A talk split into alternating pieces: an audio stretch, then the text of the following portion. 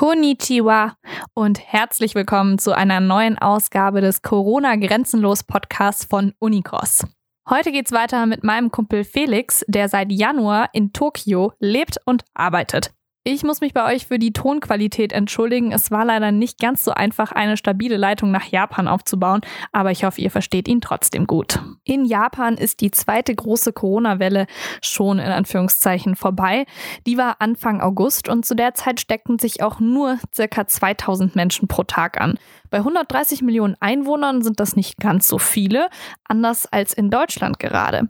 Deshalb wollte ich von Felix erstmal wissen, ob er denkt, dass die Regierung Japans besser mit Corona umgeht als die deutsche. Das ist nicht so leicht zu beantworten, ähm, da die kulturelle Beziehung sozusagen in Japan eine etwas andere ist. Ähm, also ich würde sagen, seit von der Regierung hier, von den Maßnahmen, ähm, macht es Deutschland besser als Japan.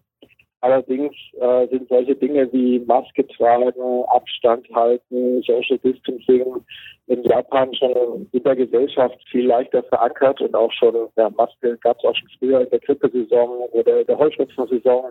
Da sind alle mit Maske rumgelaufen.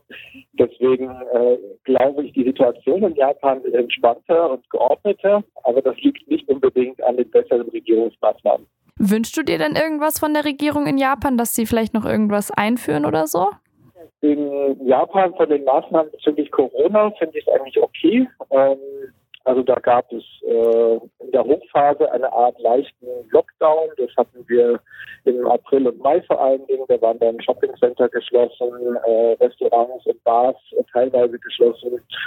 Ähm, seit Juni ist alles relativ normal. Es gibt nur noch äh, eine Art ähm, Sperrstunde für die Restaurants, also 23 Uhr müssen alle zumachen. Und ansonsten, jetzt wenn ich das auch äh, von den Fallzahlen her sehe und äh, wie sich das in Japan entwickelt, bin ich eigentlich zufrieden. Es gibt eine Besonderheit in Japan, ähm, da sind die äh, Einreisebestimmungen sehr streng geregelt. Seit Anfang März äh, war keine Einreise nach Japan mehr zugelassen, insbesondere für Ausländer. Und äh, das wird jetzt nur sehr, sehr langsam gelockert. Also wenn ich mir das äh, wünschen darf, äh, dann, dass die Einreiseregeln wieder etwas entspannt werden. Ähm, zum Beispiel, dass man nach ein bis zwei Corona-Tests wieder ganz normal einreisen kann. Du hast ja schon über die Masken geredet und dass es dort, also in Japan normal ist, Masken anzuhaben. Gibt es denn jetzt eine Verpflichtung, eine Maske anzuhaben? Nein, das gibt es nicht, äh, zumindest nicht von der Regierung vorgegeben. Es halt eine starke Empfehlung, das zu tun und der wird dann auch gefolgt. Und so gut wie alle Läden und Shoppingcenter und Einrichtungen, also auch Banken oder ähm, ja, öffentliche Gebäude, haben einen Hinweis an der Eingangstür, bitte hier Maske tragen und das wird dann auch gemacht. Wie ist es denn mit äh, zum Beispiel Name und Adresse aufschreiben, wenn man ins Restaurant oder in eine Bar geht? Gibt es das auch in Japan? Nein, sowas gibt es in Japan nicht. Okay. Also man kann Restaurants, Bars, also Bars sind größtenteils noch geschlossen, aber äh, Restaurants sind geöffnet und da kann man ganz normal reingehen. Wie sieht denn jetzt dein Alltag aus, also dein ganz normaler Arbeitsalltag? Die größte Änderung zur Vergangenheit ist, äh, dass wir mehr Homeoffice machen. Äh, wir haben bei uns im Unternehmen eine grobe Richtlinie 50-50. Äh, ähm, das ist für Japan was relativ Besonderes oder eine große Veränderung zur Vergangenheit. Da gab es Homeoffice bei weitem noch nicht so stark verbreitet wie in Deutschland, auch schon vor Corona. Und ansonsten muss ich sagen, ist der Alltag kaum mehr eingeschränkt. Also ähm, Japan sind auch Veranstaltungen, ich glaube sogar bis 10.000 Leute wieder zugelassen. Es gibt Fußballspiele, es gibt Baseballspiele mit Publikum. Ähm, also man kann überall hingehen, alle Einrichtungen sind geöffnet. Es gibt halt Maßnahmen in den Innenräumen, die Maske tragen, aber ansonsten gibt es keine Einschränkung. Gibt es denn so einen Überblick, wie viele Leute sich täglich anstecken, wie es das in Deutschland gibt vom Robert Koch Institut? Ja, das gibt es über die Medien. Also in den größeren Tageszeitungen wird wirklich Zahl veröffentlicht. Ähm, das wird in Japan vom äh, Gesundheitsministerium veröffentlicht, also auf jeden Fall eine Regierungsstelle.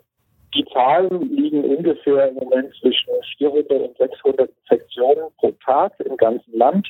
Die Zahlen sind offiziell und veröffentlicht, ähm, aber die japanischen Kollegen und ähm, ja, also die Einheimischen äh, haben mir auch schon mitgeteilt, dass man die Zahlen mit Vorsicht genießen muss. Also es wird nicht so umfangreich getestet wie in Deutschland zum Beispiel. Das heißt, die Dunkelziffer ist vermutlich etwas höher. Hast du dann Angst, dich anzustecken? Eher nicht, würde ich sagen. Also ich habe auch das Gefühl, ähm, das Gesundheitswesen hier in Japan ist sehr gut vorbereitet mittlerweile. Es werden auch die Zahlen veröffentlicht, wie viele Krankenhausintensivbetten vorgehalten werden. Ja, in Summe ähm, aus der Ferne finde ich sehr interessant. Natürlich, also ich äh, höre ja auch deutsche Medien, habe die Mediathek von ARD, ZDF und so weiter und äh, natürlich auch die deutschen Newsportale.